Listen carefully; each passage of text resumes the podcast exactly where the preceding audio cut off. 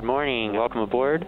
¿Qué onda, guareros? Bienvenidos al tercer episodio de Sirvan Más Guaro. Hoy les hablaremos de un evento que tiene raíces mexicanas y fue creado por uno de los artistas más influyentes de la escena de la música en Colombia. Cámara, enséñales. Sin miedo, es sin miedo al éxito, papi. Todo empieza el día que un melómano del gueto o del pueblo, como le decimos en Colombia, sacó su tocadiscos a la calle. El sonidero es un monstruo enorme de la cultura musical de la Ciudad de México. Viene la tradición de un DJ del pueblo. Su esencia es muy parecida a los sound system de Jamaica o con la tecnobraga brasileña. A finales de los 50 y principios de los 60, aquel melómano del barrio sacó su tocadiscos a la calle y se armó tremenda fiesta. Algo muy parecido a nuestra cultura colombiana, cerrar la cuadra y poner el sistema de sonido. Y como decían las orquestas que ponía mi mamá en fiestas decembrinas, hasta las 6 de la mañana. La gran diferencia es que en los 50 no se tenían equipos tan sofisticados. Este melómano construye sus propias bocinas del tamaño de un ropero o un armario. Le decían el poder y le dicen a sus equipos en todos los sonideros que ustedes pueden asistir. Al pasar de los tiempos, las regulaciones impidieron las celebraciones en las calles y decidieron migrar a los clubes o los bares. Eso sí, sin perder sus discos y ese pequeño ejército e importantísimo grupo de asistentes. Aún así, tradicionalistas o puristas comentan de que no es lo mismo que estar tocando en las calles. No todos se limitan a esta línea musical. Algunos deleitan a su público con high energy y otros son más versátiles con diferentes géneros musicales. Algunos se apegan a la música de mayor agrado. Por ejemplo, Sonido El Pato, desde 1969 hace sonar la guaracha con su equipo retro. Existen discusiones sobre qué estilos musicales deberían ser tocados, pero en términos generales los sonideros nacieron en las calles de la Ciudad de México. Se expandieron a Puebla, Monterrey, León y otras ciudades. Y aquí viene lo interesante, la influencia que ha tenido en la difusión de la música tropical es enorme y en algunos casos con artistas de la salsa como Gilberto Santa Rosa, Maelo Ruiz o Víctor Manuel. Ellos tuvieron mayor influencia que el de la radio. En la actualidad, los sonideros se sienten como la punta de lanza de la resistencia en México, frente a la presión gubernamental que rechaza las expresiones que surgen de la calle. No importa quién esté al mando del gobierno, en la última década han sufrido una constante persecución policial. Hay un libro llamado Sonidero City, donde la fotógrafa suiza Wirtz vincula la cultura mexicana con el de los picos de la costa caribe colombiana. ¿Qué mayor prueba que sin importar las fronteras compartimos muchas cosas que nos unen cada día más? Esta es la auténtica y original Sonora Dinamita. Ahora hay un chingo de dinamitas, dinamita en Chimalhuacán, dinamita en Tepito.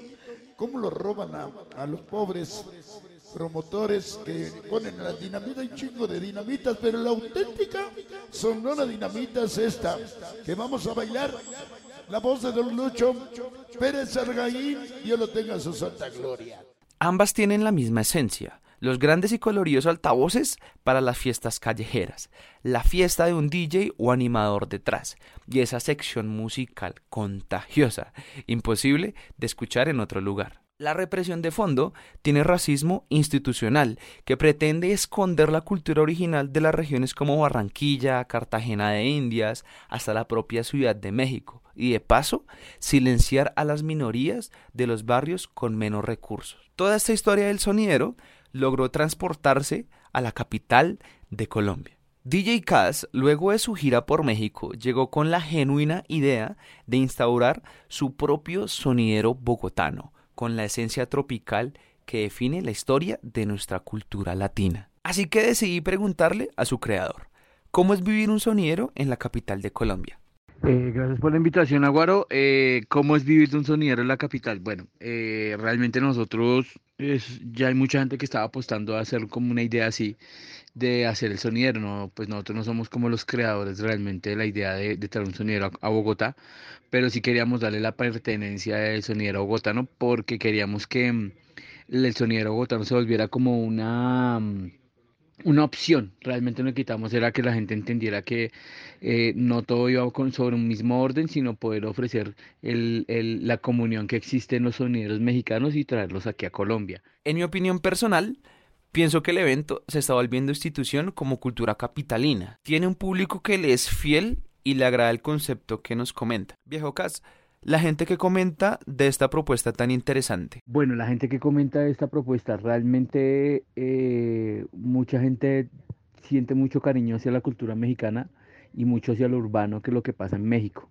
Eh, la gente le gusta la idea porque es una opción, lo que le contaba antes, es una opción de querer entender que, que sí puede haber algo más de barrio enfocado sobre la fiesta y que la gente se siente como más en familia. Eso es lo que nos comenta la mayoría de la gente. Es que la combinación entre la cultura latinoamericana con esos tonos tropicales son los que realmente enganchan a los asistentes. Usted habla mucho del compartir de sus eventos.